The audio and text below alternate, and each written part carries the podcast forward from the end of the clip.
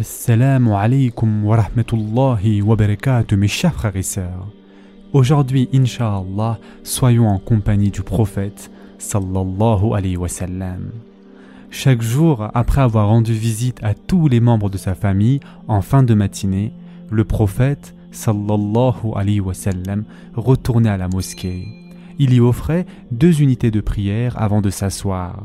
Il avait son endroit préféré pour prier près d'une colonne que les gens appellent aujourd'hui la colonne des émigrants, qui se trouvait au milieu de sa mosquée. Puis il s'asseyait contre le mur côté est qui était rattaché à ses quartiers. La chambre de Aïcha anha, son épouse, se trouvait de l'autre côté de ce mur. Ses compagnons s'asseyaient autour de lui comme il le faisait chaque jour.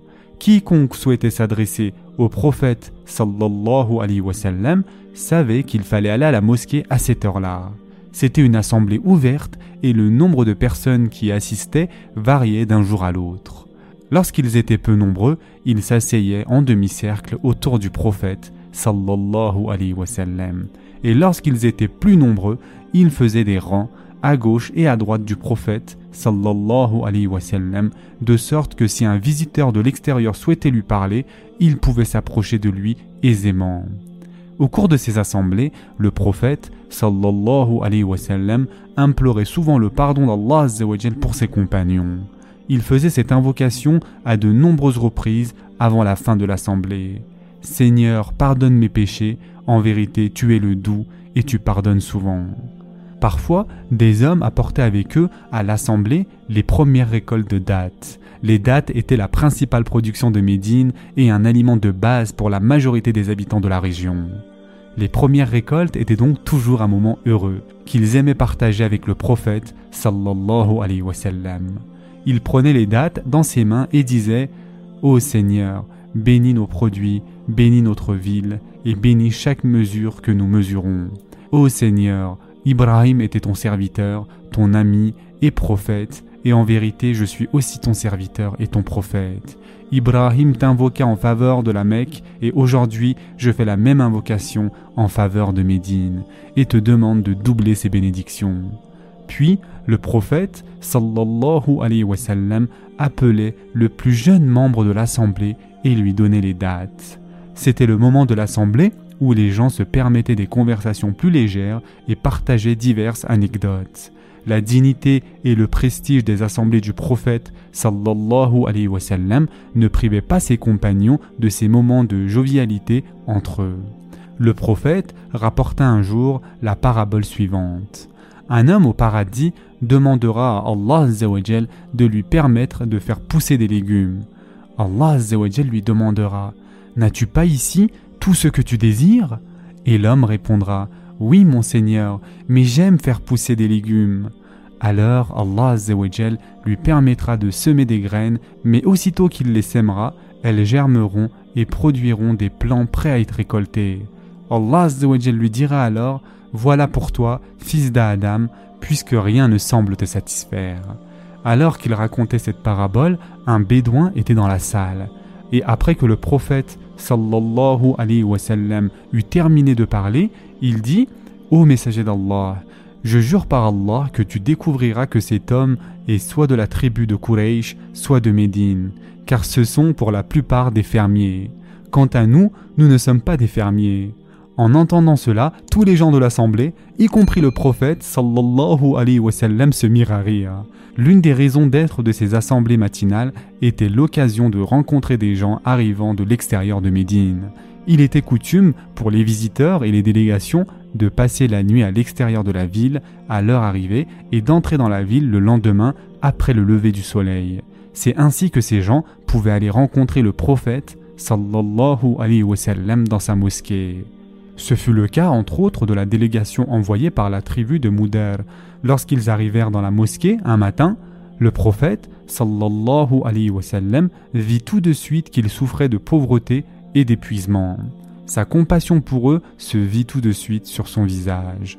Après la prière du midi, ce jour-là, le prophète sallallahu alayhi wa sallam prononça un sermon sur les vertus de la charité.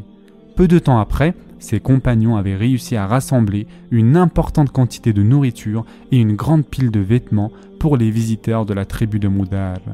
Un autre matin, il reçut une délégation envoyée par la tribu d'Abdel Qais. Il les accueillit en disant Bienvenue à votre délégation, vous qui n'avez jamais connu la disgrâce et qui ne connaîtrez jamais le regret. Il est possible que lorsque l'ange d'Ibril se présenta au prophète sallallahu alayhi wa sallam sous forme humaine, ce fut lors d'une de ses assemblées matinales. Il apparut sous la forme d'un homme avec des cheveux très noirs, portant des vêtements très blancs. Sa tenue pourtant ne montrait aucun des signes que l'on retrouve chez ceux qui arrivent d'un long périple et nul ne le connaissait il s'avança tout de suite vers le prophète sallallahu alayhi wa sallam et lui posa des questions sur l'islam, la foi, la vertu et certains signes de l'approche du jour dernier. On appelle ce hadith le hadith de Jibril. C'est aussi lors d'une de ces assemblées que l'imam Ibn Talaba vint voir le prophète sallallahu alayhi wa sallam pour l'interroger au sujet des obligations religieuses du musulman.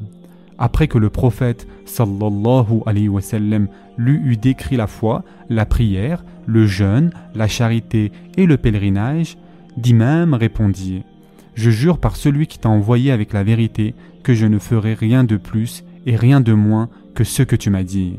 Puis il se retourna et partit. C'est alors que le prophète sallallahu a dit à ses compagnons S'il dit la vérité, il entrera au paradis.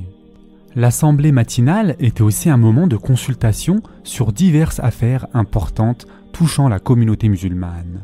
Le prophète, sallallahu alayhi wa sallam, consultait ses compagnons sur plusieurs sujets, respectant ainsi le commandement du Coran qui dit Consulte-les sur les affaires courantes, dans la sourate Ali Imran, verset 159. Les compagnons qui étaient plus occupés se relayaient parfois pour assister aux assemblées. Par exemple, Omar an se rappelle J'habitais dans la partie supérieure de la ville. Alors mon voisin et moi, nous nous relayions pour assister aux assemblées du prophète sallallahu alayhi wa sallam. Lorsque c'était mon tour, je lui rapportais ce qui s'y était dit, incluant toute nouvelle révélation transmise au prophète sallallahu alayhi wa sallam, et il faisait de même lorsque c'était son tour. Le prophète s'asseyait parmi ses compagnons en tant qu'égal et rien ne le distinguait des gens qui l'entouraient. Un étranger qui entrait dans la mosquée pour la première fois ne pouvait savoir au premier coup d'œil lequel était le prophète sallallahu et il devait demander aux gens présents. Au cours des dernières années de sa vie, ses compagnons lui demandèrent la permission de lui fabriquer une petite banquette en terre cuite afin que les gens puissent l'identifier plus facilement. Il le leur permit pour des raisons pratiques, car c'était l'année connue sous le nom de l'année des délégations. Alors que des représentants provenaient des quatre coins de l'Arabie vinrent à Médine pour prêter serment au prophète sallallahu alayhi wa sallam. Le prophète sallallahu alayhi partageait son attention également entre ses compagnons et les visiteurs et chacun quittait avec l'impression d'avoir été traité de façon particulière et avec respect. Parfois, quelqu'un envoyait au prophète de la nourriture en cadeau et il la partageait avec les gens présents. Une fois, quelqu'un envoya une grande marmite de ragoût au prophète alors qu'il était dans la mosquée. Lui et tous les gens présents en mangèrent, se passant la marmite à plusieurs reprises. Ils furent tous étonnés d'avoir réussi à en manger autant à partir d'une simple marmite. L'un d'eux demanda y avait-il quelqu'un qui remplissait de nouveau la marmite après chaque tour? Le prophète, sallallahu alayhi wa sallam, répondit Personne ne la remplissait de nouveau. Si elle l'était, c'était directement du ciel. Une autre fois, quelqu'un envoya un mouton chez lui. C'était à une époque où la nourriture se faisait très rare. Il dit à sa famille de le préparer et y ajouta du pain qu'ils avaient. Lorsque le tout fut prêt, ils disposèrent la nourriture dans un plat si grand que quatre hommes étaient nécessaires pour le porter. Puis il demanda que le plat soit amené dans la mosquée après la prière du matin. Ses compagnons se rassemblèrent autour et ce n'est qu'après que tous se fussent installés que le prophète sallallahu alayhi wa sallam vint s'agenouiller près d'eux. Un bédouin venu de l'extérieur qui passait par là demanda Qu'est-ce que c'est que cette assemblée? Le prophète sallallahu alayhi wa répondit Allah m'a envoyé en tant que serviteur généreux et non en tant que tyran arrogant que chacun mange de ce qui se trouve devant lui, tout en laissant le milieu intact. votre nourriture sera alors bénie. Après un moment, il ajouta, Prenez-en et mangez-en, car je jure par celui dans la main de qui se trouve mon âme, la Perse et Rome seront ouvertes jusqu'à ce que la nourriture soit abondante et que les gens oublient de mentionner le nom d'Allah dessus. Les assemblées matinales pouvaient parfois s'étendre et d'autres fois durer moins longtemps, selon les besoins de la communauté bien sûr. Mais elles prenaient fin le plus souvent juste avant midi, et le prophète sallallahu alayhi wa sallam se levait alors après avoir dit Gloire à toi, ô Allah, mon Seigneur, puisses-tu être loué. J'atteste qu'il n'y a pas d'autre Dieu que toi, j'implore ton pardon et je me repens sincèrement de mes péchés. La première fois que le prophète sallallahu alayhi wa sallam avait prononcé cette invocation, ses compagnons lui avaient demandé pourquoi il disait cela. Il avait répondu Avec cette invocation, nous expions tout péché que nous pourrions avoir commis au cours de cette assemblée. Il avait également expliqué à Aïcha anha un jour pour ceux qui auront dit de bonnes paroles, cette invocation sera un saut sur celle-ci jusqu'au jour du jugement. Et pour ceux qui auront dit quelque chose de déplacé, elle sera une expiation pour eux. Avant de partir, il faisait également une invocation pour ses compagnons. Ô Allah, fais en sorte que nous te craignons assez pour ne pas te désobéir. Fais de nous des serviteurs obéissants afin que nous atteignions le paradis. Fais en sorte que notre foi soit assez ferme pour que nous traversions avec facilité les épreuves de la vie. Ô Allah, fais-nous jouir de nos facultés de la vue et de l'ouïe jusqu'à la fin de nos vies. Donne-nous la victoire contre ceux qui nous oppriment et aide-nous contre ceux qui nous montrent de l'hostilité. Ne fais pas du monde qui nous entoure une affliction pour nous et fais en sorte que ce monde ne devienne pas notre souci premier ou l'ensemble de notre savoir. Ne laisse personne n'ayant aucune compassion pour nous avoir de pouvoir sur nous. Puis les compagnons se levaient et s'en allaient chacun de leur côté vaguer à leur occupation.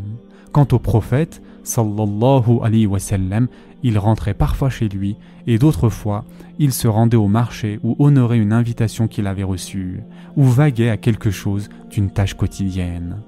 Ce sera tout pour aujourd'hui. En attendant, prenez soin de vous mes chers frères et sœurs et à très prochainement, Inch'Allah.